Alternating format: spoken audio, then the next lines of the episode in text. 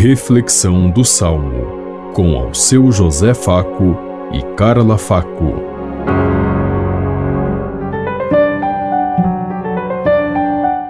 Paz e bem a todos os ouvintes que estão em sintonia conosco neste dia, na meditação do Salmo 20. Ó Senhor, em vossa força o rei se alegra. Ó Senhor, em vossa força o rei se alegra. Quanto exulta de alegria em vosso auxílio. O que sonhou seu coração lhe concedestes. Não recusastes os pedidos de seus lábios. Ó Senhor, em vossa força o rei se alegra. Com bênção generosa o preparastes, de ouro puro coroastes sua fronte. A vida ele pediu e vós lhe destes longos dias, vida longa pelos séculos. Ó Senhor, em vossa força o rei se alegra. É grande a sua glória em vosso auxílio. De esplendor e majestade o revestistes. Transformastes o seu nome numa bênção e o cobristes de alegria em vossa face. Ó Senhor, em vossa força o rei se alegra. Ó Senhor, em vossa força o Rei se alegra.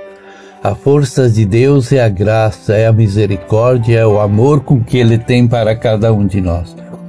É aquilo que nós sentimos a cada dia quando comungamos e entramos em comunhão com Deus.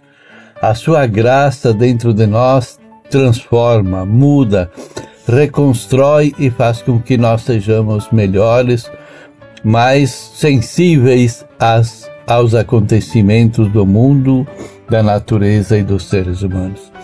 Que nós aprendamos a respeitar, amar o nosso próximo e todos aqueles que convivem conosco no dia a dia. Que sejamos pessoas sensatas diante dos acontecimentos e das injustiças que o mundo pode oferecer. Também precisamos estar sensíveis diante do pobre, do marginalizado, do fraco, do faminto, do órfão e da viúva, que é aquilo que a palavra de Deus nos evangelhos nos chama atenção a cada dia. A palavra de Deus nos pergunta: onde está o nosso irmão? Como perguntou um dia a Caim: onde está o teu irmão? E nós não podemos dizer: acaso sou eu o responsável por meu irmão, porque o mundo é um paraíso, é um projeto único e cada um de nós é responsável por, por aquilo que cabe a cada um de nós. E é isso que devemos fazer todo dia: assumir aquilo que nos pertence diante do reino de Deus, para sermos um mundo mais justo e mais fraterno.